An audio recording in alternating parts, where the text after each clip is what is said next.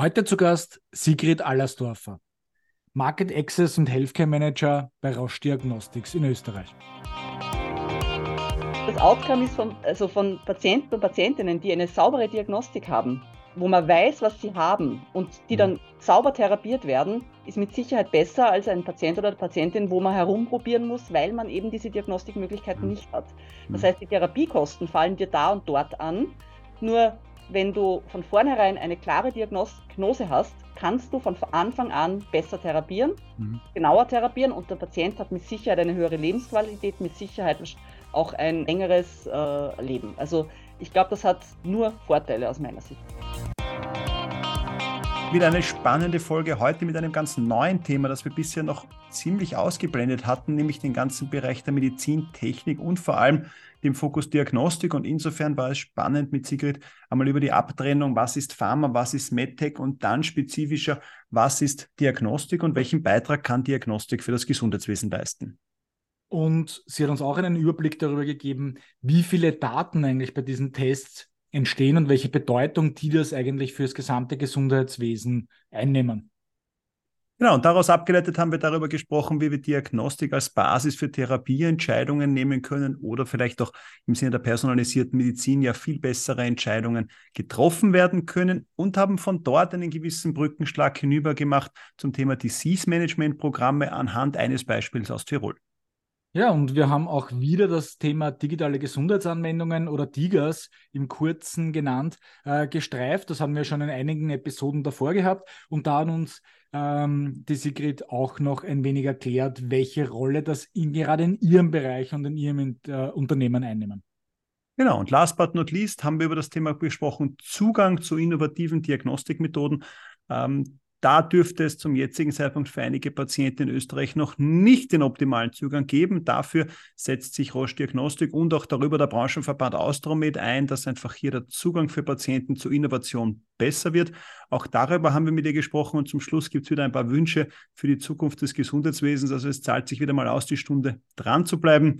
Viel Spaß, liebe Hörerinnen, mit der neuesten Folge mit Sigrid Allersdorfer. Mhm. mhm. Liebe Sigrid, herzlich willkommen. Schön, dass du bei uns im Podcast bist. Danke für die Einladung. Hallo. Ja, wir haben dich erstmals als Vertreterin der Diagnostiksparte eingeladen, beziehungsweise bist du hier die Vorreiterin bei uns im Podcast, weil wir sträflicherweise festgestellt haben, dass wir diesen Bereich der Gesundheitsbranche noch viel zu wenig beleuchtet haben. Und insofern freuen wir uns sehr auf das Gespräch heute mit dir. Du kommst von Roche Diagnostik, aber kannst du dich bitte für unsere Hörer mal kurz vorstellen zu deinem persönlichen Werdegang? Sehr gerne.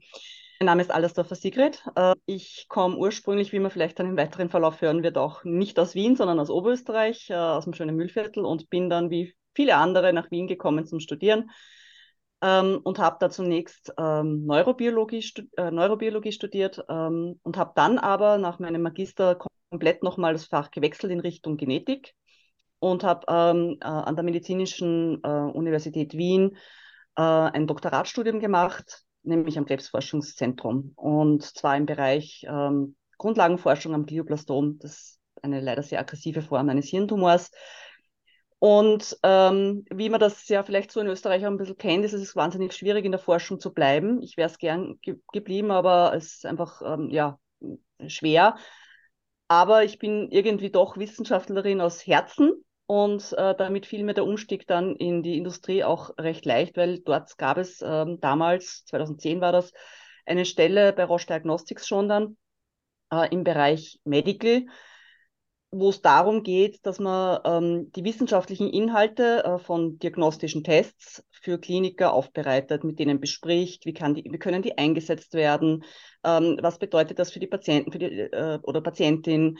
Ähm, also sehr viel um den wissenschaftlichen Hintergrund und das ist, liegt mir einfach wahnsinnig am Herzen. Das ist bis heute so geblieben und das versuche ich auch in der, in der jetzigen Tätigkeit ähm, äh, in, im Bereich Medical, äh, im Bereich Market Access und, und uh, Healthcare Management, ähm, wo ich aktuell eben meine Position habe. Ähm, und, und der Grund, warum es diese Stelle überhaupt seit einiger Zeit gibt, ist der, dass es manchmal eben nicht ausreicht, wenn man medizinische Daten hat. Das haben wir bei einigen Produkten feststellen müssen, dass man hat hier viele Studien, ähm, viele Daten, warum ein Test notwendig wäre und trotzdem wird er manchmal von dem System, von den Krankenkassen in unserem Fall dann nicht bezahlt. Das heißt, wir haben uns hier überlegen müssen, okay, ähm, offensichtlich gibt es hier noch weitere Ansprechpartner, die wir ins Boot holen müssen und überzeugen müssen, dass ein, ein bestimmter Test notwendig und sinnvoll ist und auch State of the Art wäre.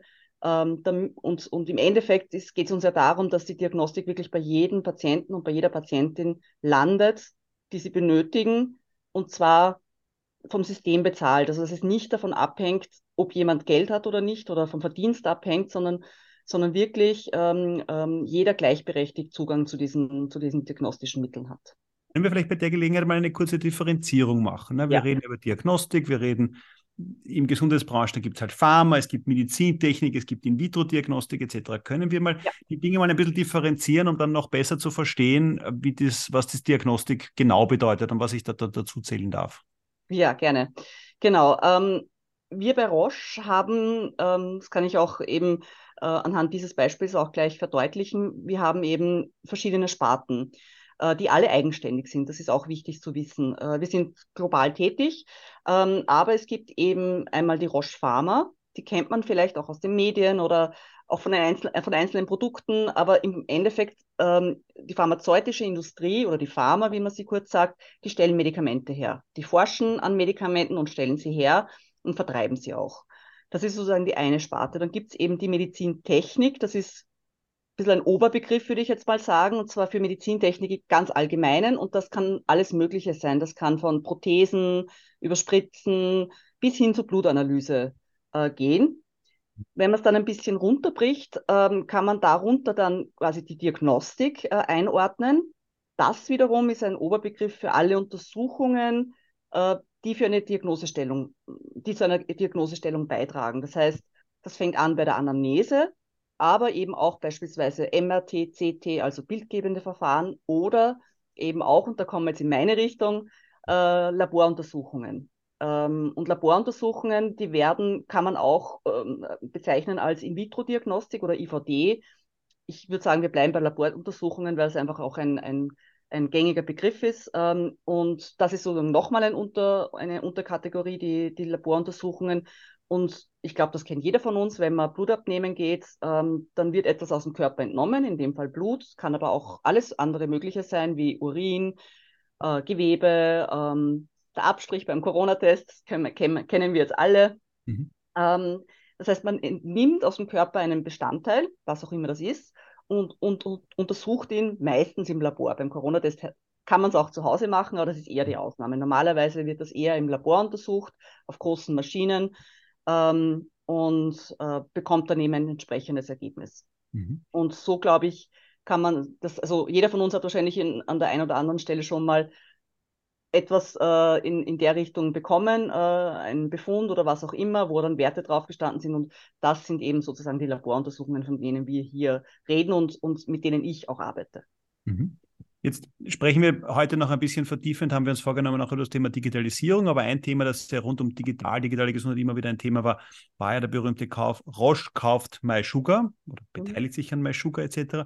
Das war ja dann auch in dem Fall die Diagnostiksparte, die dementsprechend sozusagen zugeschlagen hat, beziehungsweise sich hier die Beteiligung an MySugar gesichert hat. Also das vielleicht auch nochmal zum, zum Vergleich, ja, weil dort natürlich der Diabetes, also Typ Diabetes 2, ähm, durchaus ja für euch dann auch interessant war, auch dann dort äh, in diesen digitalen Ast dann hineinzugehen. Genau, genau. Ganz wichtiger äh, Zukunftsbereich auch ähm, in den wir hier eingestiegen sind und auch äh, wir selbst, und da kommen wir vielleicht später noch dazu, mhm. ähm, auch, auch weiterhin sehr viel Kraft reinstecken und, ähm, und Forschung reinstecken, genau. Mhm. Jetzt hast du vorher gesagt, ähm, sowohl in der Vorbesprechung als auch in der ersten Intros nach dem Motto, man muss unterscheiden Pharma, man muss unterscheiden Diagnostik, ist immer wieder auch das Thema, das ja jetzt bei Stakeholdern, Politikern, Vertreter der Gesundheitskassen etc., dieses Diagnostikthema nicht ganz so weit oben auf der, auf der Agenda steht wie vielleicht die, die, die Pharmaindustrie. Wie siehst du trotzdem ein bisschen die Rolle der Diagnostik, auch so ein bisschen Trends? Was, was kommt da? Wie weit wird das zunehmen? Weil, wie gesagt, du hast vorher den Corona-Test äh, sozusagen in den Mund genommen. Da haben wir schon gesehen, welche Rolle Diagnostik spielen kann. Mhm. Ähm, wie siehst du dort ein bisschen so die aktuellen Entwicklungen für euch jetzt mhm. mit dem Fokus nur Diagnostik?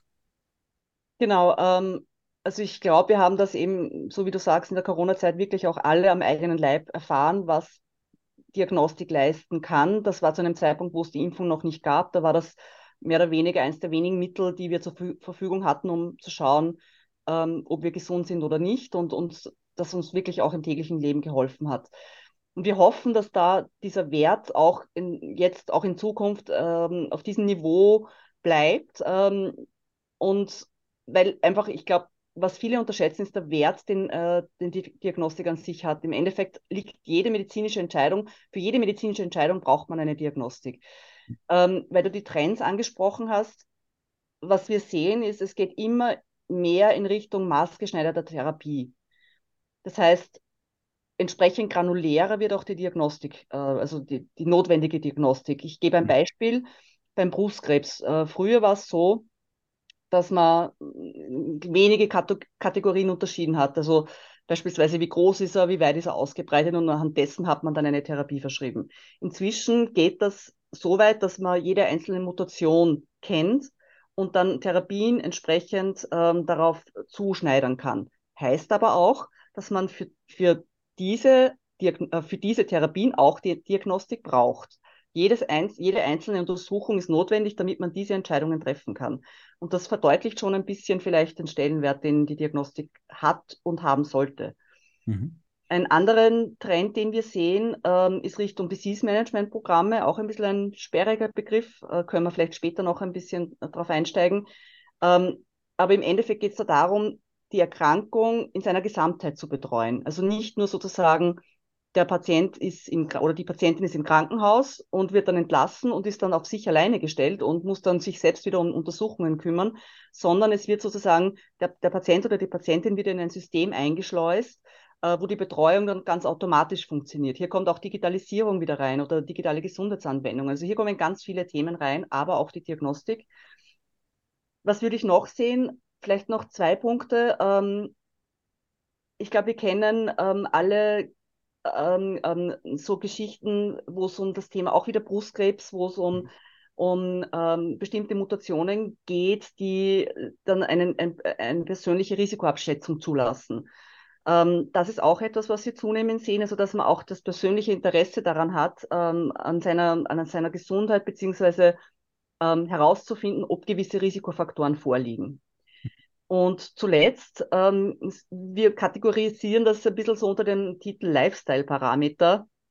Da geht es dann um so Dinge wie, wenn man seinen Speichel oder ähm, ähm, ähm, etwas einschickt, also meistens ist, glaube ich, der Speichel, wo man sich dann Mikronährstoffanalysen anschaut oder auch im, im, Labor untersuchen lassen kann, äh, anhand des Blutbildes, Vitaminspiegel und solche Dinge. Also das sehen wir auch zunehmend im Kommen. Mhm. Wie weit siehst du aber jetzt bei den Patienten auch die Thematik angekommen, wie gehe ich mit den Ergebnissen um? Also ich gebe nur ein Beispiel auch aus unserem eigenen Umfeld. Wie viele ja wissen, ich habe das Unternehmen IGW, einen Allergietest, den man mittlerweile beim Arzt, aber auch früher zu Hause machen konnte. Und dort haben wir oft die Thematik gehabt, jetzt haben die Kunden einen Allergietest gekauft und dann kam raus, sie haben keine Allergie. Und das Lustige war, dass wir dann oft, lustig, wie man nehmen will, ja, aber festgestellt haben, dass die Kunden eigentlich extrem enttäuscht waren. Ja, weil die haben gesagt, jetzt mache ich den Test in der Erwartungshaltung, da kommt jetzt eigentlich was an sich ja nicht so Positives raus im Sinne von, ich habe jetzt eine Allergie und wir die ganz enttäuscht waren, wenn nichts rausgekommen ist, ja, sind es doch froh, so sinngemäß der Test sagt ja mal, es ist keine Allergie. Also die Diagnostik auch im Sinne des Positiven, also okay, das ist es halt einmal nicht, ja, mhm. zu mhm. verwenden, dass sich damit die Kunden noch schwer tun. Wie ist da eu eure Sicht ein bisschen oder deine Sicht darauf, diese Thematik Verständnis für Diagnostik? Mhm. Ähm, jetzt, sage ich mal, in der breiten Bevölkerung, ja, wartet man nur darauf, dass dort eigentlich fix ein schlechtes Ergebnis rauskommt oder haben die Kunden auch schon oder die Anwender schon verstanden, jetzt als Patienten, dass es eigentlich auch gut ist, wenn nichts rauskommt? Weil es heißt ja, okay, man hat nichts, man hat vielleicht ähm, das, vielleicht das Richtige diagnostiziert, aber es ist halt nicht das, das Thema. Mhm. Also ich würde sagen, was uns generell bei unseren Tests immer wichtig ist, ist die Einbindung von den Ärzten und den Ärztinnen. Mhm. Ähm, drum, so Lifestyle, auch wenn es Lifestyle-Parameter sind, würde ich immer raten, ähm, mach das gemeinsam in Absprache mit deinem Hausarzt oder Hausärztin oder wem auch immer, Internist, Internistin, einfach um genau solche Thematiken vorher schon zu diskutieren, wie geht man mit dem Ergebnis ganz generell um, ob es jetzt positiv ist oder negativ. Also es gibt ja mhm. beides, so wie du sagst. Mhm. Es kann ja etwas Positives rauskommen und der Patient oder die Patientin hat sich ganz was anderes erwartet, in der Hoffnung vielleicht, dass irgendein Symptom auch ähm, erklärt wird, was sie hat oder was er hat. Mhm. Und ich glaube, auch da muss man Erwartungsmanagement betreiben und, und ähm, und dann vielleicht auch schon nächste Schritte, wenn das jetzt, wenn da nichts rauskommt, okay, wie gehen wir weiter vor? Also hier den, den Patient oder die Patientin nicht alleine lassen mit dem, mit dem Ergebnis oder überhaupt mit dem Test. Also hier, da würde ich wirklich dafür plädieren, sich mhm. da abzusprechen.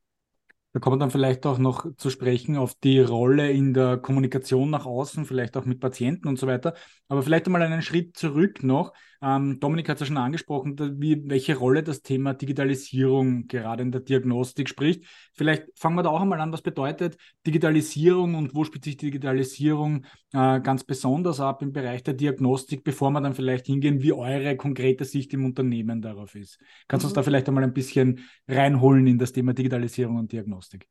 Ja, da gibt es ganz viele. Also da könnte ich wahrscheinlich jetzt auch Stunden drüber reden, weil das einfach im Endeffekt die Zukunft ist. Also Digitalisierung spielt gerade in der Diagnostik eine extrem große Rolle und, und wir denken auch, dass die, äh, dass, dass, dass die Diagnostik der Motor dafür ist. Warum? Weil unsere Geräte, nicht nur unsere, sondern generell die Diagnostik produziert ja Daten.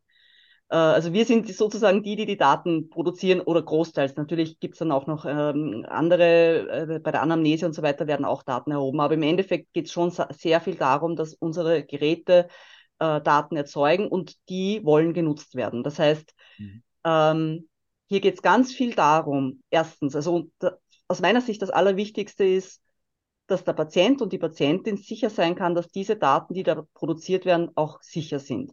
Das heißt, es bringt uns, die Digitalisierung bringt uns hoffentlich, also wenn wir das auch gut dann nutzbar machen, einen großen Schritt in der Forschung, weil wir dann Zugang haben zu vielen Daten, die uns Fragen beantworten, wo wir aktuell vielleicht Jahre warten müssten, bis wir entsprechende Patientengruppen besammeln hätten.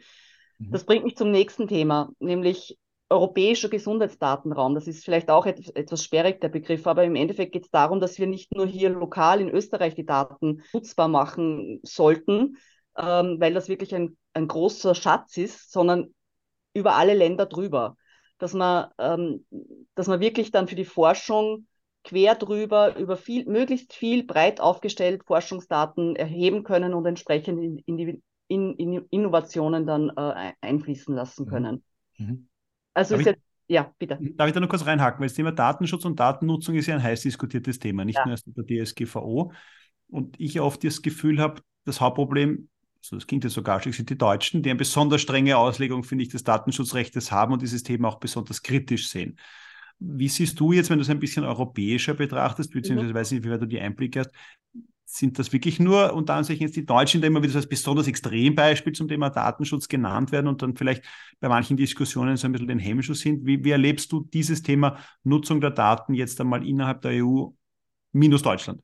ähm, genau, also ich, ich ähm, arbeite gerade bei einem Projekt mit, wo es genau um das Euro äh, Thema EHDS oder Europäischer Gesundheitsdatenraum geht. Da ist mhm. gerade auf äh, EU-Ebene ein, ähm, ein Gesetzesentwurf im Werden, beziehungsweise ein mhm. Gesetz im Werden. Mhm. Und da geht es genau um diese Diskussionen. Welches Land hat welche Vorbehalte? Wie kann man das, wie kann man das für alle mh, hm, verdau verdaulich machen, sozusagen, dass alle auch dann etwas daraus ziehen? Und ich glaube schon, dass auch, äh, also ich gebe dir recht, Deutschland ist hier sicher, was dieses Thema betrifft, weit vorne. Und trotzdem glaube ich, dass ihnen auch zunehmend, also den Ländern, ich möchte keine einzelnen Länder nennen, mhm. äh, das wäre, glaube ich, auch zu diesem Zeitpunkt nicht unbedingt fair, aber ich glaube, es wird zunehmend bewusst, wie notwendig es ist, nämlich auch im Hinblick auf Wirtschaftsstandorts, im Hinblick mhm. auf Innovationen, im Hinblick auf die Forschung, aber auch im Hinblick auf die einzelnen Patienten und Patientinnen, mhm. die dann Zugang zu ihren eigenen Daten haben, die dann von A nach B reisen können und immer quasi auf dem neuesten Stand sind, was ihr, ihre Gesundheit betrifft. Die können dann in, in Österreich wohnen, in Deutschland ins Krankenhaus gehen und dort ihre Daten abrufen. Das hat unglaubliche Vorteile auch für jeden einzelnen Patient oder für jede einzelne Patientin. Mhm. Und ich glaube, dieses Bewusstsein kommt langsam. Es braucht viele Gespräche, was ich auch so mitbekomme hinter den Kulissen. Ähm, aber am Ende kommen wir da, glaube ich, nicht drum herum und, und, und wir müssen nur schauen, dass wir das Thema Datenschutz gut im Auge behalten, aber ich glaube, das mhm. ist auch durch viele andere Gesetzes, Gesetzestexte abgebildet und von dem mhm. her bin ich da guten Mutes. Mhm. Aber darf ich nochmal nachfragen zu dem, was sind jetzt die Bedenken, die am Ende des Tages bestehen? Also, wenn du sagst, ne, wir sind auf einem guten Weg und es steigt die Bereitschaft oder das Verständnis, dass die Daten genutzt werden müssen. Aber was wäre die Sorge? Ist die Sorge, dass der Dienstgeber weiß, was der Mitarbeiter jetzt an Wehwehchen hat und das nutzen könnte? Es ist die Sorge, dass jetzt die Industrie, wie wir es gerade ausgeschlossen haben, aber dass die sich an irgendwelchen Daten bereichern würde. Was sind vielleicht so die ein, zwei Hauptbedenkenpunkte, äh, die es zum jetzigen Zeitpunkt noch gibt? Weil die reine Logik hätte, würde ich sagen, okay, gut, technisch kann ich das so weit absichern, dass die Daten sicher sind. Also ich glaube, da kann man Checkbox dran machen. Man muss es umsetzen, aber das würde funktionieren. Was sind aber nochmal die ein, zwei Bedenkenpunkte, die du jetzt nochmal zentral ist in diesen Diskussionen, von denen du gerade geschildert hast, nochmal als zentrale Diskussionspunkte siehst? Also ich, ich, so wie du sagst, ich glaube, das Thema Datenschutz ist formal gesehen gar nicht das Problem. Aber man muss ja das dann auch immer der Bevölkerung transportieren. Und das mhm. ist sicher viel Arbeit, und viel Bewusstseinsbildung. Und gerade in Deutschland, glaube ich, ist da in den letzten Jahren auch viel mh, hm, nicht so optimal gelaufen. Und ich glaube, mhm. da muss man auch viel arbeiten dran, dass die Bevölkerung dahinter steht. Es hilft ja nichts, wenn es in einem Gesetzestext steht und mhm. die Bevölkerung hat, hat Angst und gibt dann ihre Daten erst recht nicht her. Mhm. mhm. Also ich glaube, dass hier viel Bewusstseinsbildung betrieben werden muss. Und ich, ich bin überzeugt, dass die, dass die Stellen, die das entscheiden, wissen, dass das alles ähm, sicher und, und ähm, trans also nicht also im Sinne von geschützt, Daten sind geschützt, mhm. ähm, laufen kann. Mhm. Aber es ist viel Erziehungsarbeit und viel Bewusstseinsbildung notwendig und vielleicht ist das auch ein bisschen der Grund, warum man sich scheut davor. Mhm. Aber es ist eine reine Vermutung, ich möchte niemandem das unterstellen. Ja. Mhm. Vielleicht wieder ein, ein Sprung äh, in Richtung, äh, wohin entwickelt sich ähm, die ganze Sparte, auch hinsichtlich der Digitalisierung. Jetzt, ich, ich greife jetzt ein Beispiel heraus, äh, das ja, glaube ich, seit vielen Jahren schon irgendwie gang und gäbe ist. Und zwar generell möchte ich gerne auf das Thema künstliche Intelligenz in dem ganzen Bereich ein bisschen zu sprechen kommen, ähm, weil das ja etwas ist, was gerade in der Diagnostik, glaube ich, schon sehr lange vor dem ganzen Hype rund um ChatGPT und Co. schon äh, sehr stark da war. Nämlich be beispielsweise, dass ähm, künstliche Intelligenz eigentlich bei Lungenkrebs, glaube ich, war der konkrete Fall, äh, um 80 Prozent besser diagnostizieren konnte als jeder Radiologe, der weiß Gott wie viel äh, Tumore schon in seinem Leben gesehen hat, weil er eben False Positives ausschließt. Welche Rolle spielen da solche Entwicklungen äh, auch hier wieder in der gesamten Branche und für euch in der, äh, in der Sparte Berausch? Ähm, also ich würde sagen, in, in eine ähnliche Richtung gehend, äh, vor allem wenn es darum geht, wenn man, ähm, du hast jetzt erwähnt, das Thema äh, bildgebende Verfahren und das Lesen von Bildern sozusagen. Bei uns gibt es ja einen ähnlichen Bereich in der Pathologie, nämlich wenn man sich Gewebefärbungen ähm, ähm, anschaut. Mhm. Und da gibt es ähm, große Entwicklungen auch in diese Richtung, dass man, dass man dem Pathologen und, oder die Pathologin darum unterstützt, Diagnosen zu stellen anhand der Färbungen, die er im Mikroskop sonst sich anschauen müsste, langwierig. Ähm, was hier aber ganz wichtig, glaube ich, ist zu erwähnen, erwähnen ist, dass das Letzturteil beim Pathologen oder bei der Pathologin liegt. Äh, das soll, glaube ich, auch auf jeden Fall so bleiben. Aber in diese Richtung gibt es auch bei uns große Entwicklungen.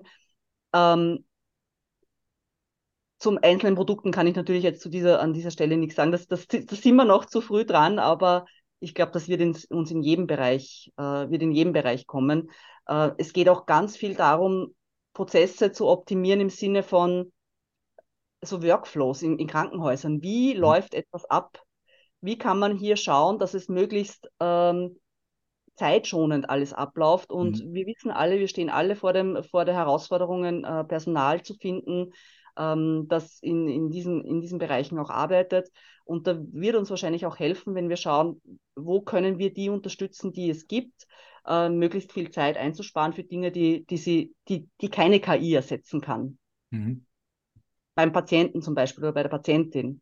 Also hier gibt es auch ganz große Bestrebungen unsererseits, möglichst viel in den einzelnen Schritten, die notwendig sind, bis man eine Diagnostik hat, einzusparen und und zu schauen, wie, wie kann man das ähm, ähm, zeitsparender alles machen.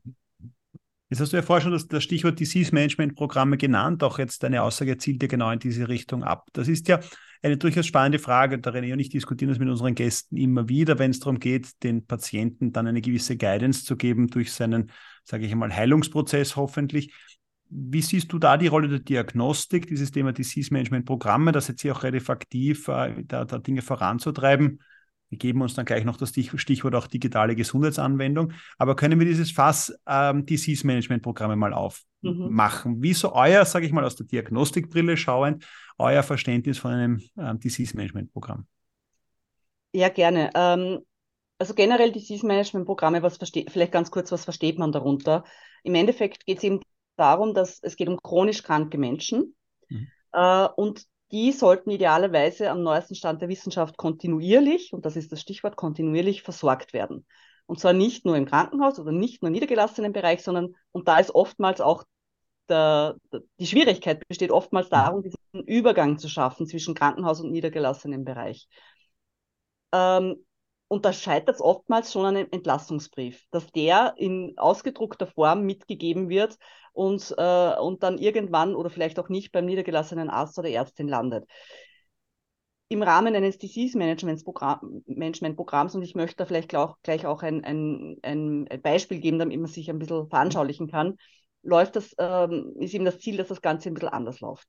Ich nehme da immer ganz gerne das Beispiel Herzinsuffizienz, ähm, ähm, ziehe ich heran, kennt man auch vielleicht äh, als Herzschwäche, mhm. Trifft vor allem etwas ältere Personen und das ist eine Erkrankung, ähm, die mit sehr vielen Krankenhausaufenthalten verbunden ist. Ähm, die Leute müssen, wenn sie nicht gut eingestellt sind, äh, bekommen oft einen akuten Schub und müssen ins Krankenhaus. Äh, und es ist auch eine Erkrankung, die äh, mit einer hohen Mortalität, also Sterblichkeit, mhm. Äh, in Verbindung steht, vor allem in den ersten Monaten nach einer akuten Erkrankung. Das ist ganz kurz die Erklärung der Erkrankung und was passiert jetzt in so einem Disease Management Programm. Ich nehme da ähm, das Beispiel Herzmobil Tirol, weil dort funktioniert es hervorragend jetzt schon. Mhm. Ähm, das ist von, äh, von einem Arzt entwickelt worden, gemeinsam mit einem Krankenhaus und, und dem Land Tirol. Äh, und hier geht es darum, dass Patienten, Patientinnen, die ins Krankenhaus kommen mit einer akuten Herzinsuffizienz, werden dort aufgenommen und werden, wenn sie möchten, die Patient oder Patientin in dieses Programm eingeschrieben. Ähm, noch im Krankenhaus. Das heißt, sie bekommen alle Unterlagen ähm, mit, was notwendig ist. Das ganze Programm läuft für drei bis sechs Monate, also es ist nicht gleich vorbei.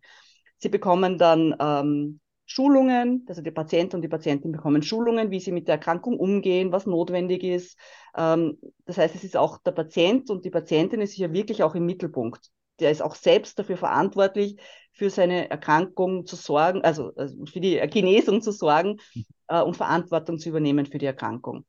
Was passiert noch? Äh, es werden sofort Termine vereinbart mit dem niedergelassenen zuständigen ähm, Kardiologen oder auch Hausarzt oder Hausärztin ähm, damit da quasi auch dieser Übergang gleich äh, gewährleistet ist.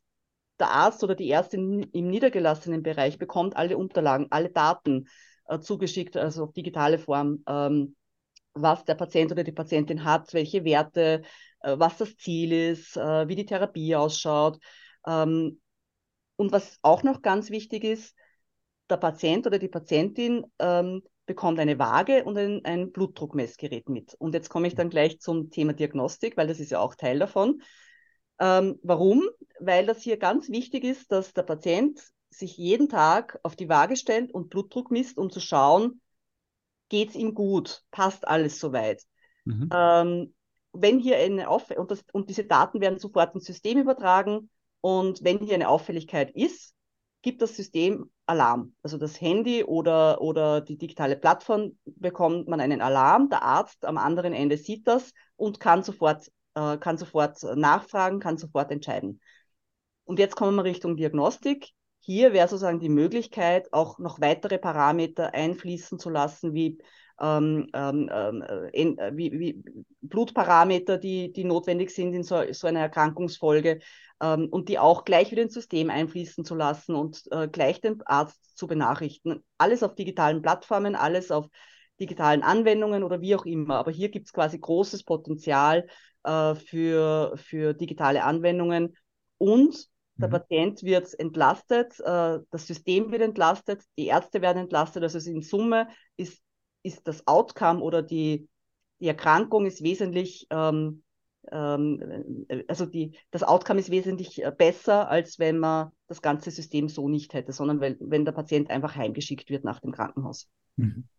Jetzt hast du ja auch bei diesen Programmen die spannende Frage, wer kümmert sich jetzt drum? Du hast ein bisschen auf die Eigenverantwortung des Patienten abgezielt. Das mhm. ist ja je nach Indikation offen gestanden ja auch sehr unterschiedlich, wie weit sich die Patienten so weit einen Leidensdruck ausgesetzt fühlen, dass sie sich selber drum kümmern.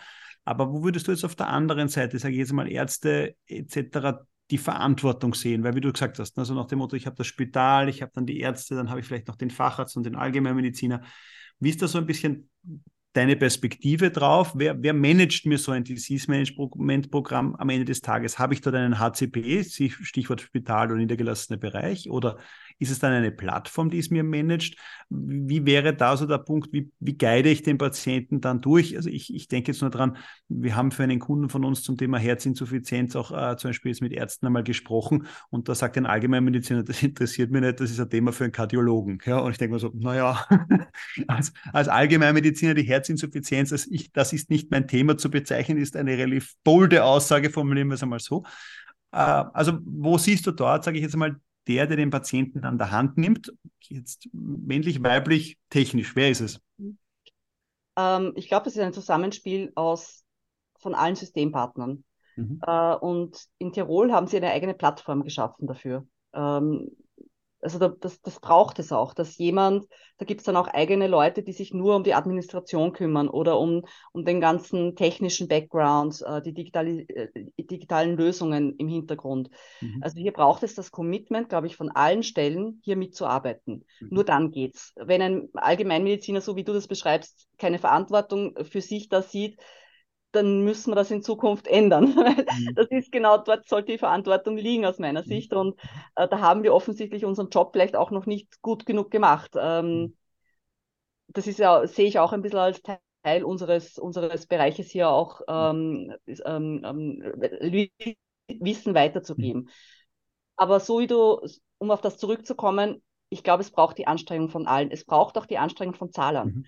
Also auch hier ist es notwendig, den ähm, Sozialversicherungsträgern oder auch den Krankenhäusern, wer auch immer dann hier ähm, äh, bereit ist zu zahlen, zu verdeutlichen, was für einen Mehrwert das hat für alle im System. Und am, am allermeisten für den Patienten oder die Patientin. Mhm. Aber ich kehre noch einmal zu deinem Beispiel zurück. Und jetzt wäre die Frage, wer hat das Projekt dort geteasert? Weil ich meine, das ist zumindest das, was, wenn ich jetzt der politischen Berichterstattung rund um das Gesundheitssystem folge, dann ist das ja unter anderem meistens von Konjunktiven ge ge gespickt. Ne? Man könnte, man sollte, es sollte sich jemand darum kümmern, so sinngemäß jemand anderer, nur ich nicht. Ja, so ein bisschen die Thematik. Jetzt hast du vorher gesagt, das Projekt in Tirol wurde von einem einzelnen Arzt geteasert. Wenn ich das jetzt richtig verstanden habe, ist das dann der Erfolgsschlüssel, dass ich dann doch eigentlich eine sehr kleine Einheit, ich muss sagen, der einzelne Arzt ist in, auch im Tiroler Gesundheitssystem ist ja doch eher dann unter Anführungszeichen ähm, dann eine kleine Nummer, ja. dass die es dann aber trotzdem schaffen können, was vielleicht sonst, sage ich, viele politische Entscheidungsträger nicht auf die Schiene bringen? Ich glaube, das ist das Entscheidende, dass du hier mhm. jemanden hast, der tagtäglich mit Patienten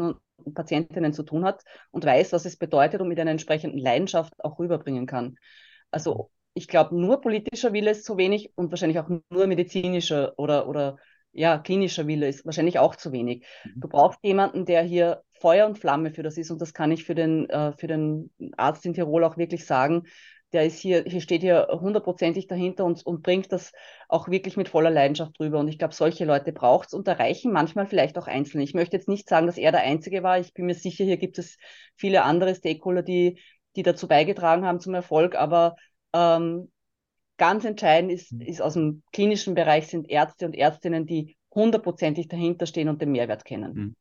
Hm? Weil das finde ich eben das Interessante in der ganzen Diskussion. Ich mache noch einen Exkurs und dann äh, gebe ich zum René zum Thema Kommunikation nochmal zurück. Aber es ist ja oft spannend, wenn es um solche neuen Initiativen geht. Ja, also auch aus meiner Sicht ein einfaches Beispiel ist die Erika Sander. Ja, die war bei uns schon im Podcast, die mit dem Gesundheitsnetz Goldenes Kreuz in Wien, Niederösterreich so eine Verbindung von dir, also sage ich Apotheke, niedergelassenen Ärzten etc. aufgehört ein doch jetzt nicht riesiger Verein, aber der einfach tut, ja, der hin Initiativen setzt, mit den niedergelassenen HCPs dementsprechend Punkte dann aufsetzt und damit eigentlich dem politischen System zeigt, so nach dem Motto, ganz ehrlich, so kompliziert wäre es eigentlich genau. nicht. Das, ließe sich also, des Tages machen. Und insofern lässt er das ein bisschen hoffen, weil das muss ich ja sagen, wenn ich mir sonst die politischen Diskussionen anhöre und ich schaue mir die Ergebnisse von Sommer 2023 an, dann denke ich mir, das hätten auch die Ergebnisse von Sommer 2015 sein können, ehrlich gesagt. Und steht, ja, Digitalisierung muss durchgreifen und wir müssen, äh, keine Ahnung, Health in all Policies, ja, irgendwas so, meine Güte, das, das hatten wir schon. Ja. ja ähm, also, also ich, ganz spannend. Wie gesagt, ja. ich glaube, es braucht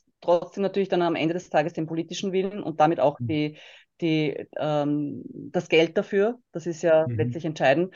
Aber das soll uns nicht davon abhalten, Dinge voranzu oder zu initiieren. Also manchmal mhm. ist es ja einfach, braucht es nur so ein bisschen einen Stupser, äh, mhm. um aufzuzeigen, genauso wie du sagst, hey, so könnte es ja auch gehen. Mhm. Und wir brauchen das, jetzt, brauchen das Rad nicht neu erfinden. Das gibt es ja mhm. schon in Tirol und äh, das muss ich vielleicht auch ergänzend sagen. Das Erfolgsmodell aus Tirol wird auch in anderen Bundesländern ausgerollt und mhm. man sieht eben, es funktioniert. Mhm. Aber so wie du sagst, man braucht manchmal vielleicht, muss man selbst anfangen, um das Ganze ins Rollen zu bringen. Und kleiner anfangen und es groß werden lassen dann. Ja, ja.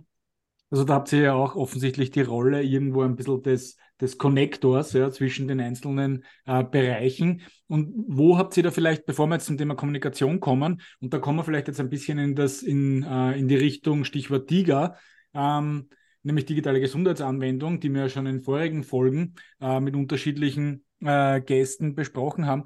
Aber wo seid ihr da Enabler? Ja, also wo setzt ihr euch da im Bereich eurer Diagnostik mit Anwendungen, ob die dann jetzt schon als digitale Gesundheitsanwendung klassifiziert sind oder nicht? Wo setzt ihr euch da hin? Dominik hat ja schon ein Beispiel, ein prominentes gegeben, ja, wo man MySugar mehr oder weniger ähm, damals übernommen hatte. Ich weiß gar nicht mehr, wie lange das schon her ist. Ich denke auch schon wieder sieben Jahre oder so. Kann das in Österreich übrigens nicht bezahlt. Ja. Okay, da sind wir, schon bei, sind wir schon einmal bei einem Thema, ja, das dann natürlich sehr spannend ist.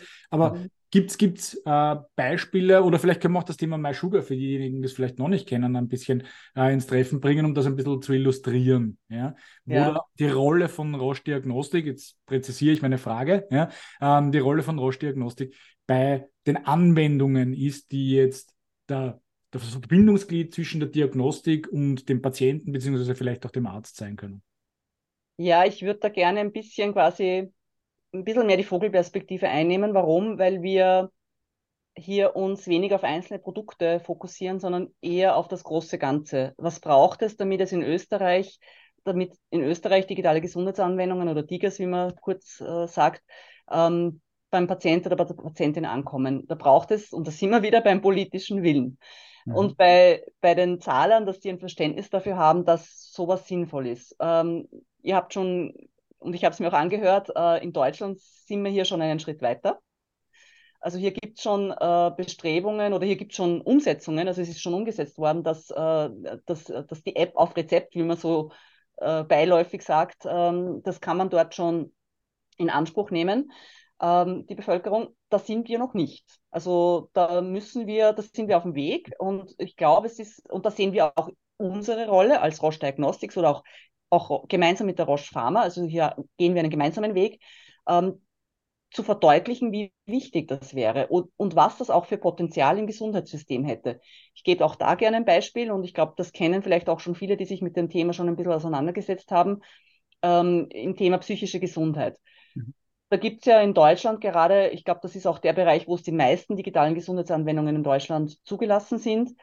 Ganz wichtig, äh, hier geht es nicht um irgendwelche Lifestyle-Parameter, äh, äh, Apps, sondern wirklich um, um geprüfte, behördlich geprüfte ähm, ähm, Applikationen. Das mhm. wird nach besonderen Maßstäben, also nicht wie so ein, ein äh, etwas, was man sich aus dem App Store einfach runterlädt. Also das ist wirklich mit besonderen Maßstäben wird das angeschaut. Zurück zur psychischen Gesundheit. Also hier geht es eben darum, jeder weiß, das ist in den Medien tagtäglich, ähm, man wartet teilweise Monate auf einen Therapieplatz solche digitalen Gesundheitsanwendungen könnten diese Zeit schon mal überbrücken. Und jeder, der ein bisschen was von Depression versteht, weiß, was das für eine, ähm, was das für eine schlimme Erkrankung ist und dass hier jeder Tag wirklich ähm, eine Herausforderung ist. Hätte man in Österreich die Möglichkeit, jetzt schon solche digitalen Gesundheitsanwendungen äh, zu verschreiben, könnte man hier schon ein bisschen die Zeit überbrücken bis zum Termin bei der Therapie oder bis man einen Therapie Therapieplatz hat. Ganz wichtig, das ersetzt keine Therapie. Aber die Alternative wäre, dass gar nichts da ist. Und ich glaube, dieses Bewusstsein, dass hier nichts ersetzt werden soll, sondern wirklich nur als, als Hilfe im in der Behandlungsroutine eingesetzt werden soll, ähm, das wird langsam in Österreich und langsam gibt es auch Bestrebungen, hier Pfade zu ebnen, dass man diese Verschreibungen machen kann, dass es von der Kasse auch bezahlt wird, zuvor geprüft wird, ist diese digitale Gesundheitsanwendung auch wirklich sinnvoll, entspricht es den Maßstäben, die wir ansetzen und so weiter. Und da setzen wir als Roche Diagnostics und Pharma ganz äh, stark auf das Thema Kommunikation zu den politischen Stakeholdern, zu den politischen Entscheidungsträgern, aber auch zur Bevölkerung. Es hilft mir ja nichts, wenn ich das dann irgendwann bezahlt bekomme, aber niemand da draußen weiß, dass es das gibt oder mhm. dass, dass das hilft und auch das Vertrauen in diese, in diese Applikationen hat. Ähm, also wir sehen da eher nicht auf einzelne Produkte nochmal äh, uns äh, fokussiert. Das kommt vielleicht in einem späteren Schritt, wenn wir dann so weit sind, dass es auch verschrieben werden kann. Aber aktuell geht es wirklich mal darum, den, den Boden zu, zu zu bekommen und, und, und, ähm, ähm, und darauf aufzubauen, dann auf einzelne Produkte. Ja, vielleicht um da jetzt auch den Bogen ein bisschen zu spannen, weil du das Beispiel Deutschland genannt hast. Ein anderes Beispiel, wo sie eigentlich schon viel länger so funktioniert hat, noch bevor man es irgendwo äh, Tiger im deutschsprachigen Raum genannt hat, war ja die NHS in UK, die ja tatsächlich ähm, Applikationen durch die Primary Care Physicians verschreiben hat lassen. Ja, zusätzlich zur Therapie, also quasi verpflichtend zusätzlich dazu, was ja eigentlich der Weg wäre, den du jetzt ein bisschen umschreibst, um mhm. zu sagen, gut, wir können jetzt noch so viel kommunizieren aus, aus Unternehmenssicht auch, ja, stecken da auch irrsinnig viel Geld in diese Kommunikation nach außen, um überhaupt einmal äh, klarzustellen, Awareness dafür zu schaffen, dass es diese Applikationen überhaupt gibt. Aber eigentlich gehören sie eigentlich in einen sagen wir mal, in, einen, in, eine, in Guidelines und in Therapiepläne hinein, um zu genau. sagen, da gibt es unterstützende Maßnahmen, die jetzt die medikamentöse Therapie oder was auch immer die äh, oder andere Therapieformen, die es halt noch gibt, noch zusätzlich unterstützen. Habe ich das jetzt richtig äh, genau. umrissen? Also das ist genau, das ist vielleicht ein Punkt, den ich jetzt vorher nicht erwähnt habe, aber der ist, der ist ganz zentral dass auch, also dass einerseits die Zahler wissen, was bringt dem System das und was bringt uns das. Die Patienten und Patientinnen müssen es wissen, aber natürlich muss auch der Arzt oder die Ärztin ganz genau wissen, wo kann er das einsetzen oder sie. Ähm, und es gibt auch in Deutschland und ebenso wie du auch sagst, in NHS und, und sicher in einigen Ländern, die wir jetzt noch nicht erwähnt haben, schon wirklich auch Behandlungspfade, wo solche Anwendungen schon ähm, inkludiert sind da können wir, das müssen wir vielleicht nicht immer national nachbilden in Österreich, da können wir auch verweisen nach Deutschland oder auch auf europäischer Ebene, aber es muss bewusst sein. Also es muss mhm. Bewusstsein geschaffen werden, auch bei den Arzt, äh, beim Arzt oder bei der Ärztin, dass das möglich ist und dass das eine Hilfestellung ist und dass wir ihnen nichts wegnehmen wollen. Also das ist mhm. immer so ein bisschen, glaube ich, auch ähm, die Sorge von, von manchen, dass da, okay, der, der ersetzt mich jetzt. Nein, darum geht es ja. nicht. Es geht ja. ein Add-on eine, um eine Entlastung, ähm, dass dann der Arzt oder die Ärztin für andere Dinge Zeit hat, ähm, sich mehr Zeit nehmen kann für den Patient oder die Patientin. Also das soll wirklich als, als Zusatz und nicht als Ersatz gesehen ja. werden. Und man könnte es vielleicht auch so ein bisschen als, als Trend verstehen, ja, also gleich ja. als negativen Trend. Ja. Du hast vorher ja. schon einmal die Ressourcenthematik angesprochen, beziehungsweise die Personalthematik, die in, in, in England, also in der, im UK, in der NHS, ja viel prekärer ist, als es bei uns ist. Die Situation ist aber trotzdem so, dass es einfach viel zu wenig äh, Stellen und, und Ärzte gibt für zu viele Patienten. Und da muss man sich wahrscheinlich dann ähm, natürlich auch überlegen, wie kann ich diese Patienten auch weiter betreuen, damit die nicht vor meiner geschlossenen Tür, ja, wenn wir das einmal dieses Bild nutzen wollen, in Krankenhäusern, in Ambulanzen oder sonst irgendwo stehen, weil ich einfach zu viel, äh, zu wenig Personal mit zu vielen Patienten habe. Ne? Also eigentlich ist es da genau. so eine Trend, ein Trend, den man erkennen kann und da muss man eigentlich danach trachten, wenn ich das jetzt richtig verstehe, ja, ähm, danach trachten, dass ich sage, okay, ich muss diese Angebote schaffen, damit ich überhaupt eine gewisse Gesundheitsversorgung, Nachsorge äh, überhaupt treffen kann. Genau, genau. Also das hat auf vielen Ebenen, glaube ich, Vorteile, wenn man in Richtung äh, auch Personal schaut. Ganz genau. Ja. Ja. Mhm. Und siehst du da konkrete ähm, momentan Hürden oder Verhinderungsgründe für, für diese Tendenzen, die man beim Namen nennen kann? Also jetzt, ich rede jetzt keine Politiker, die wir beim Namen nennen müssen, sondern äh, tatsächlich vielleicht eher größere Gründe, die da tatsächlich im, im Wege stehen könnten. Naja, also ich meine in Österreich, wenn wir jetzt äh, uns Österreich anschauen, ich habe das schon erwähnt, dass wir sozusagen aktuell ja noch gar keinen, keine Möglichkeit haben, das in eine Refundierung zu bekommen, weil es diesen Weg noch nicht gibt. Also es mhm. gibt noch, so wie bei Medikamenten, kennt, ihr das vielleicht oder haben auch die Zuhörerinnen das schon mal gehört, dass man äh, Medikamente in ein, Zul äh, in ein, in ein Refundierungserstattungsverfahren äh, einschleust und am Ende steht dann die Entscheidung, zahlt das System oder die Kassen das oder nicht. So etwas gibt es bei den digitalen Gesundheitsanwendungen in Österreich nicht. Das mhm. muss geschaffen werden. Das ist mhm. zum Beispiel eine der Hürden. Es muss auch gesetzlich, idealerweise gesetzlich verankert werden, dass das, ähm, dass das ähm, äh, also wie der Ablauf sozusagen ist, dass, der, dass Patienten und Patientinnen hier einen Anspruch darauf haben. Mhm. Solche Dinge müssen jetzt erstmal geschaffen werden. Ähm, das, ich würde es nicht als Hürden, sondern als nächste Schritte bezeichnen. Ich glaube nicht, dass hier jemand uns äh, oder dem, im System ein Problem damit hat, aber es braucht Vorlaufzeit, es braucht äh, viel Absprache und viel Geduld auch noch ein bisschen, glaube ich. Aber die Zeit, so wie du sagst, spielt ein bisschen für uns, weil die Personalnot einfach immer drängender wird. Und damit werden solche Lösungen notwendiger werden in Zukunft. Jetzt hat in den letzten Jahren immer wieder auch die Apotheke eine entscheidende Rolle in der Diagnostik gesprochen. Das haben wir jetzt ja eigentlich zum Thema Disease Management und Versorgung der Patienten noch gar nicht äh, gestreift. Ja. Wie ist dort ein bisschen jetzt deine Sichtweise auf das Thema Pharmazeuten? Wir haben dort die Problematik, die Diagnosestellung können sie nicht, weil sie keine Ärzte sind. Ja, aber welche Rolle siehst du dort vielleicht ein bisschen, was die Apotheken anbelangt? Weil die würden ja gern viel ne, und würden gern, haben ja gesagt, ja, und wir würden gern Diagnostik und so ein kleines Labor und das könnte man da noch alles machen. Jetzt hätte ich aus deinen vorherigen Ausführungen abgeleitet, so nach dem Motto, dass du schon sagst, so nach dem Motto, das Ergebnis der Diagnostik gehört klar in ärztliche Hände und insofern haben wir eigentlich jetzt aus eurer Perspektive Perspektive heraus dieses Zusammenspiel, das Labor mit dem Arzt, wo ja auch die Prozesse eingespielt sind, Blutproben oder was auch immer, Proben werden dann dementsprechend ausgetauscht. Das würdest du auch weiterhin sozusagen ja. als, als, äh, als Weg der Wahl sehen? Ja, also auf jeden Fall dort, wo sozusagen auch die, die, die Abnahme oder die Entnahme des, des, des, der Probe äh, invasiv ist. Ähm, mhm. Also ich rede jetzt wirklich von, von, venöser, von venösen Blutabnahmen oder auch äh, Nahme von Gewebe. Mhm. Ein bisschen anders gelagert ist es vielleicht, wenn man aus der Fingerbeere, also man kennt das mhm. ja ähm, ähm, bei Diabetikern, die aus der mhm. Fingerbeere einen Blutstropfen entnehmen und dann, das darf ja auch jetzt schon, soweit ich informiert bin, in der Apotheke, mhm. äh, dürfen hier unterstützen und auch die, die Dinge ähm, abgeben. Mhm. Äh, und das würde ich ehrlich gesagt auch aktuell nach jetzigem Stand auch weiterhin so sehen, weil es hier schon wirklich, auch wenn es um die Interpretation der Daten geht, auch wirklich jemanden braucht, der das lesen kann, der, und ich, ich möchte den Pharmazeuten nicht unterstellen, dass sie das nicht können, aber von der Ausbildung her sind ja einfach die Ärzte und Ärztinnen prädestiniert und, und daher, auch was die nächsten Schritte betrifft, ähm, ist es einfach unumgänglich aus meiner Sicht, das hier dort zu belassen.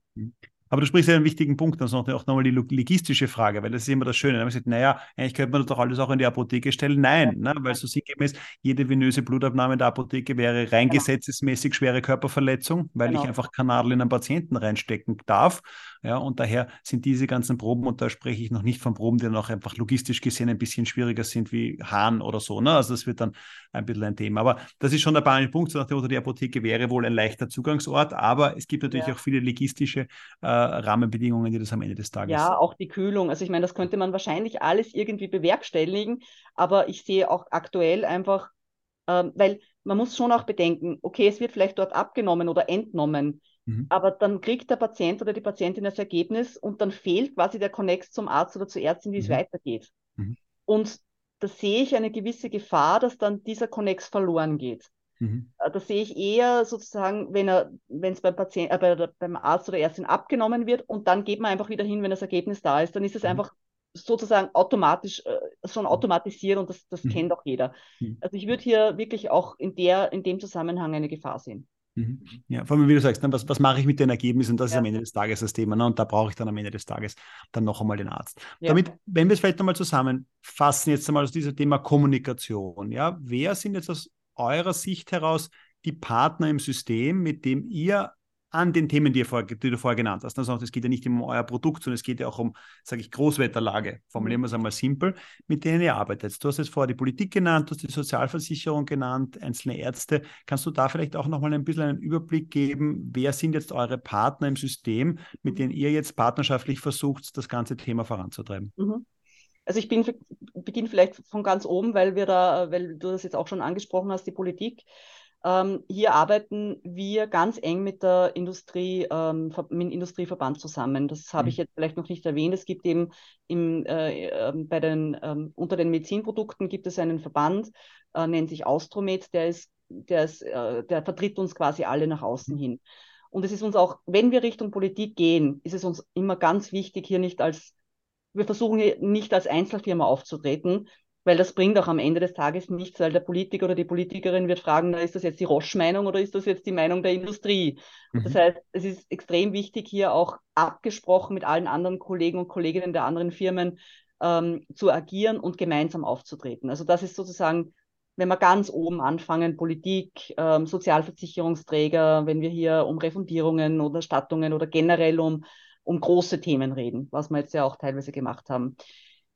Ähm, eine zweite wichtige Gruppe ist, äh, sind bei uns die Ärzte und Ärztinnen. Mhm. Ähm, und da geht es vor allem darum, also wenn wir das jetzt nochmal unterscheiden von den Labormedizinerinnen, äh, also quasi von den Klinikerinnen und Klinikern, da geht es darum, aus komplexe Inhalte, also zum Beispiel Leitlinien oder Studien, ähm, versuchen, ähm, möglichst verständlich aufzubereiten, äh, in Form von Broschüren oder, oder Positionspapieren. Ähm, also wirklich so, dass, dass ein Arzt oder eine Ärztin hat auch nicht Zeit, jede Publikation zu lesen, jede Leitlinie auswendig zu lernen. Und hier versuchen wir zu unterstützen in Absprache mit ihnen, was könnte ihnen helfen im Alltag und das versuchen wir dann umzusetzen, gemeinsam mit ihnen, äh, um hier auch wirklich ähm, einen Vorteil für sie rauszubringen. Mhm. Dann gibt es natürlich die Laborärzte, Laborärztinnen, das sind ähm, mitunter die wichtigsten Kunden bei uns. Ähm, hier geht es dann ganz viel darum, wie kann ein Labor aufgebaut werden, damit, das, damit der Ablauf auch ganz, ganz ähm, ähm, äh, organisiert, also das, damit das zeitsparend alles abläuft. Also hier geht es ganz um profane Dinge, äh, aber extrem wichtig, ähm, damit möglichst viele Proben auch ähm, abgearbeitet werden können. Und da geht es dann auch darum, welche Parameter sind notwendig, äh, in, zu welchem Zeitpunkt sind sie notwendig. Braucht man das auf der, auf quasi ähm, äh, akut, also muss das jederzeit verfügbar sein oder reicht es ja nicht, dass in zwei Tagen abarbeite? Also da werden solche Fragen geklärt. Und dann zuletzt äh, noch Patient und Patientin. Da müssen wir als Roche Diagnostics ganz, ganz äh, vorsichtig sein, unterhalten wir uns auch immer sehr, sehr im Hintergrund, äh, weil wir hier keine direkte Werbung machen dürfen und mhm müssen wir auch nicht, weil es hilft niemandem da draußen, wenn, wenn der Patient oder die Patientin weiß, das ist ein Test von Roche, das bringt nichts. Also das, weil am Ende des Tages geht es dann eh zu, zu dem eigenen Labor und wer weiß, was dort für ein Test gemacht wird. Hier geht es uns vielmehr darum, Erkrankungen generell zu erklären, unabhängig von einem Produkt, sondern wirklich zu erklären, worum geht es bei der Erkrankung, was wäre wichtig, äh, zu welchem Zeitpunkt wäre wichtig, zum Arzt zu gehen, vielleicht nach der oder der ähm, Diagnostik zu fragen, aber jetzt nicht nach einem bestimmten Produkt oder von einer bestimmten Firma. Mhm. Also ganz unterschiedliche Kanäle, ganz unterschiedliche Zielgruppen und das versuchen wir halt bei uns auch in der Firma ähm, alles unter den Hut zu bringen, entsprechend mhm. mit den entsprechenden äh, Botschaften. Und wie, wie schaut es da auf dem Konsumentenmarkt aus? Ich meine, ihr habt ja auch einiges zu tun. Wir sprechen ja jetzt sehr viel über alles, was Laborbereich ist und, und alle diese Dinge, aber jetzt so der, ähm, der profane Blutzuckermessgerät, ja, wo ja der Markt wahrscheinlich ein bisschen um, äh, umkämpfter ist. Ja. Wie schauen da eure Kommunikationsmaßnahmen aus? Hält man sich da auch eher zurück oder fährt man da doch eher äh, ein bisschen eine, ähm, sagen wir mal, wie soll man sagen, umfassendere Marketingmaschinerie auf, um sich da zu unterscheiden?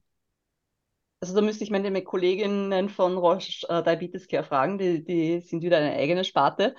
Äh, aber ich kann da ganz generell sagen, dass wir als Roche immer versuchen, professionell und möglichst nicht, ähm, wie soll ich sagen, laut aufzutreten. Mhm. Also möglichst wissenschaftlich, möglichst professionell und, und wir halten uns da lieber im Hintergrund und lassen unsere Produkte für sich sprechen. Mhm. Ähm, und äh, antworten dann gerne auch auf, auf spezielle Fragen, aber wir sind nicht die, die da laut nach vorne gehen. Mhm. Ich bin, es ist aber auch in der Kommunikation ist ein spannendes Thema, ne? weil ich finde immer so die Frage, was ist der Mehrwert jetzt der Testung. Und ich glaube, es wäre interessant, wenn man oft hingehen würde, jetzt sage ich mal, eure Testverfahren oder von, von anderen vergleichbaren äh, Anbietern jetzt hinstellen würde und die Kunden fragen würde, jetzt im Sinne von den Patienten, was die glauben, was die Analyse vielleicht kostet und was ihnen wert wäre und was in der Realität ist, würde das ja oft nicht zusammenpassen. Und das finde ich ist ja auch ein, eigentlich ein, ein entspannender Punkt, so nach dem Motto, dass ja dieses, der, der Treiber der, der ärztlichen Verordnung von im Sinne von, ich halte das für sinnvoll, das ist für den Patienten wichtig, mhm. schon spannend in dem Zusammenhang. Also ich muss, kann wieder meine EG-Wehr-Geschichte Geschichte predigen. Also mir die Leute gefragt haben über Tests gemacht, was die jetzt bereit wären, für den Test zu, äh, zu zahlen. Das war, das war schockierend eigentlich am Ende des Tages. Also wir waren immer so, ja, naja, also hatten schon das Gefühl, großzügig, also da will ich jetzt schon 29 Euro dafür zahlen. Ja, und wir so, ja, okay, gut, wir denken gerade über 189 nach, um annähernd unsere Kosten zu decken. Ja, also das ist durchaus ganz, ganz spannend und das würde, glaube ich, auch die Challenge mit sich bringen. Du hättest dieses Mehrwert für Gesundheitsleistungen. Ich finde, das ist ja jetzt nicht nur ein Diagnostikthema, das ist ja in der ganzen Pharma, es ist ja überall ein Thema. Ne? Alle gehen davon aus, Gesundheit ist gratis, ich zahle eh mit meinem Sozialversicherungsbeitrag. Und dieses Brett jetzt zu bohren, den Kunden aufmerksam zu machen, was hier an Entwicklung, was hier an Leistung dementsprechend drinnen steckt, äh, wäre ein sehr weiter Weg. Ja, jetzt abgesehen von Werbebeschränkungen und so weiter, dass das wahrscheinlich am Ende des Tages gar nicht so, so zielführend ist und am Ende des Tages mit Ärzten eh auch schon genug zu tun ist. Also das ist, glaube ich, nochmal ganz ja. interessant, so warum dieser starke Ärztefokus ähm, naja, am Ende des Tages braucht es Ärzte, die dann davon überzeugt sind und das ist, knüpfe ich auch wieder daran an, was wir beim Disease Management Programm gesagt haben. Mhm. Also es braucht Ärzte und Ärztinnen, die davon überzeugt sind, das zu machen. Mhm. Ähm, aber auf, deine, auf, dein, auf dein Beispiel zurückzukommen, ich glaube, es ist hier weniger, dass der Patient oder die Patientin verstehen muss, welchen Mehrwert das hat, weil das entscheidet am Ende des Tages eh der Arzt oder die Ärztin, was, was für ein Test verwendet wird. Aber ich glaube, die Politik muss es verstehen und die Sozialversicherungsträger müssen verstehen, welchen Mehrwert die Diagnostik haben, leisten kann und mhm. was es am Ende des Tages auch sparen kann oder was man sich, was man vielleicht auch ähm, an Kosten einsparen kann, wenn man möglichst schnell State-of-the-Art-Diagnostik zur Anwendung bringt.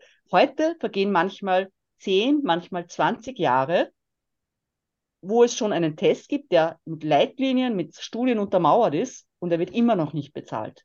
Mhm. Jetzt kann man sich, nein, ich kann es mir nicht vorstellen, wir haben es nicht durchgerechnet, aber es wäre mal wert, wahrscheinlich durchzurechnen, was das für das österreichische Gesundheitssystem bedeutet, wenn ein Test, der eigentlich längst State of the Art ist und man weiß, dass der Einsparungen bringt, aber 20 Jahre nicht bezahlt wird.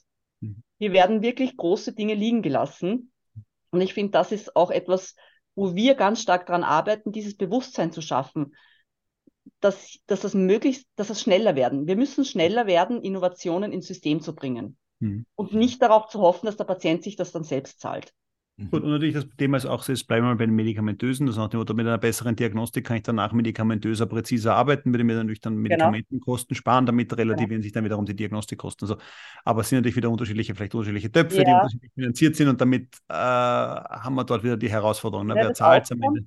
Ja, da muss ich jetzt werde ich leidenschaftlich. ähm, das Outcome ist von, also von Patienten und Patientinnen, die eine saubere Diagnostik haben, wo man weiß, was sie haben und die mhm. dann sauber therapiert werden, ist mit Sicherheit besser als ein Patient oder eine Patientin, wo man herumprobieren muss, weil man eben diese Diagnostikmöglichkeiten mhm. nicht hat. Das mhm. heißt, die Therapiekosten fallen dir da und dort an. Nur wenn du von vornherein eine klare Diagnose hast, kannst du von Anfang an besser therapieren, mhm. genauer therapieren und der Patient hat mit Sicherheit eine höhere Lebensqualität, mit Sicherheit auch ein längeres äh, Leben. Also ich glaube, das hat nur Vorteile aus meiner Sicht. Mhm. Das klingt jetzt eh schon so ein bisschen in Richtung Plädoyers, was uns zu ja. unserem letzten Blog bringt, ja? nämlich auch so äh, Wünsche und Visionen für die Zukunft, ja? mit dem wir immer unsere, unsere Episoden abrunden, unsere Gespräche.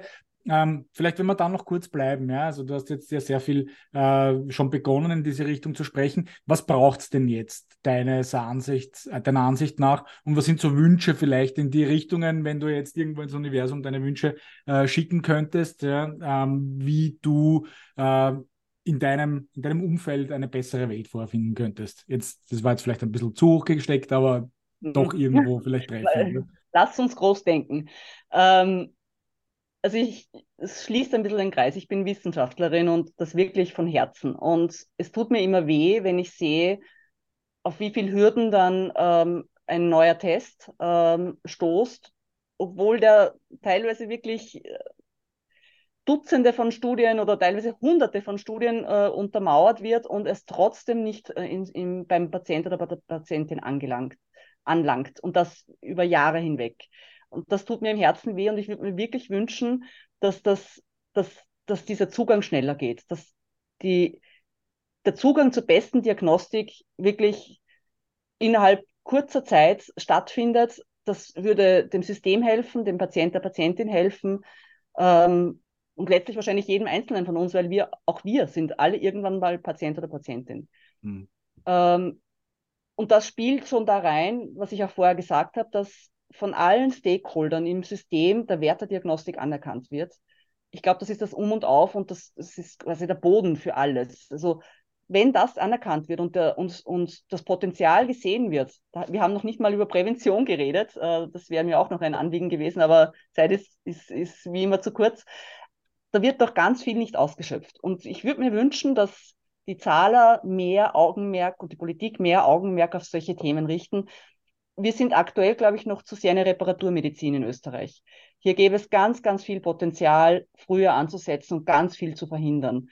Ähm, also das, das wäre natürlich, also wir sind ein Wirtschaftsunternehmen. Ich meine, das muss man auch so sehen und, und ähm, das sehe ich auch in Richtung Zukunft denkend.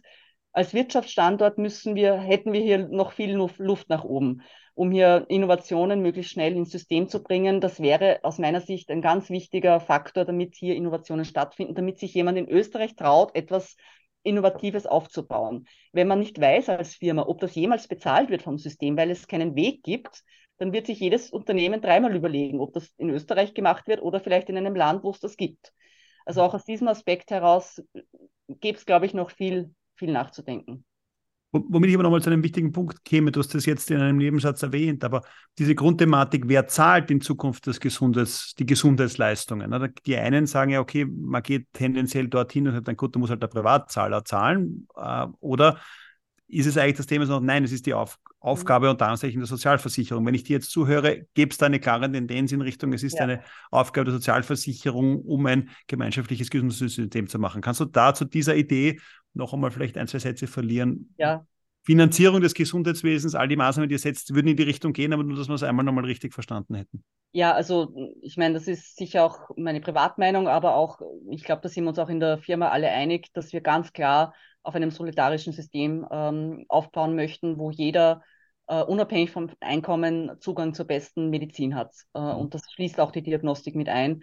Und es uh, nicht sein kann, dass wir Richtung zwei, drei Klassen, wie, wie man immer das auch definiert, da gibt es ja verschiedene mhm. Möglichkeiten.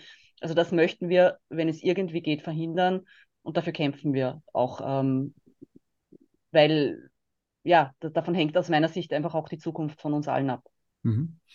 Ja, Sigrid, vielen herzlichen Dank. Damit ähm, war das sozusagen die Kampfansage für die Themen, die da vor euch liegen. Ja, also ich glaube, es gibt noch das ein oder andere dicke Brett zu bohren, ja, weil es oh, einfach ja. auch bei der Politik noch nicht ganz so angekommen ist, was möglich wäre und welche Rolle hier Diagnostik und generell das Thema Innovation spielt. In diesem Sinne wünschen wir dir für den weiteren Weg in deiner Funktion, wo du ja viel mit Stakeholdern zu tun hast, viel Erfolg. Ja, wir Danke. wünschen Roche Diagnostik viel Erfolg. Wir wünschen der generell Diagnostikbranche ähm, viel Erfolg, weil ich reihe mich hier ein, auch aufgrund meiner, sage ich mal, Allergietesterfahrungen, dass diese Thema Diagnostik und, und Testungen etc.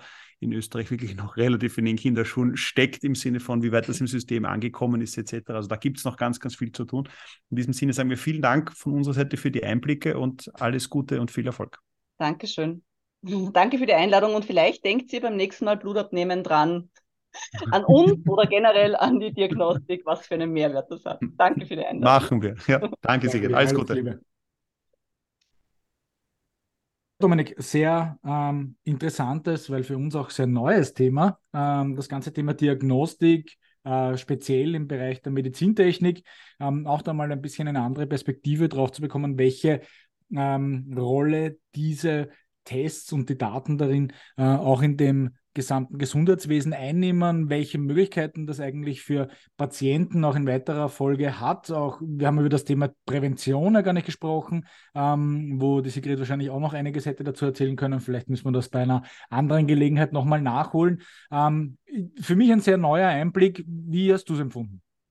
Ja, für mich war es spannend, weil wir natürlich mit IGEVIA, meinem zweiten Unternehmen, schon viele der Themen im Bereich der Diagnostik schon gekämpft haben und beziehungsweise mit vielen Themen konfrontiert war. Insofern war das spannend von unserer kleinen Igevia-Welt einmal die große Roche-Perspektive zu sehen. Hoffe, dass daher für die Zuhörerinnen und Zuhörer für euch einiges dabei war. Spannend, für mich auf jeden Fall die Motivation, diesen ganzen Bereich der Diagnostik in Zukunft wieder mal bei uns im Podcast ins Programm zu nehmen, weil ich glaube, da können wir alle noch viel lernen, viele Insights, Insights kriegen und dem auch den nötigen Platz geben im Vergleich zum Gesundheitswesen. Genau. Ich glaube, jetzt müssen wir einfach mal drüber nachdenken, welche Bereiche wir im Gesundheitswesen noch haben, die wir jetzt eigentlich so noch gar nicht abgesprochen haben. Da freuen wir uns natürlich über Inputs von unseren lieben Hörerinnen und Hörern, die da vielleicht die eine oder andere Idee haben und ein Thema, ähm, das wir vielleicht bis jetzt noch nicht so behandelt haben, ähm, gerne äh, einwerfen würden. Deswegen, wir freuen uns über Zuschriften über LinkedIn oder direkte, äh, direkte Kontaktaufnahme mit Dominik oder, oder mir. Ansonsten freuen wir uns natürlich auch über Kritik, Anregungen, Beschwerden, Feedback jeglicher Art und natürlich wie immer über fünf kleine Sternchen auf der Podcast-Plattform eures Vertrauens. Ähm, dafür vielen Dank schon im Vorhinein. Ja, und in diesem Sinne, vielen Dank fürs Dranbleiben bis zur letzten Minute. Wir hoffen, es hat euch gefallen. Bis zum nächsten Mal, wenn der René und ich euch wieder begrüßen beim Healthcare Changes Podcast.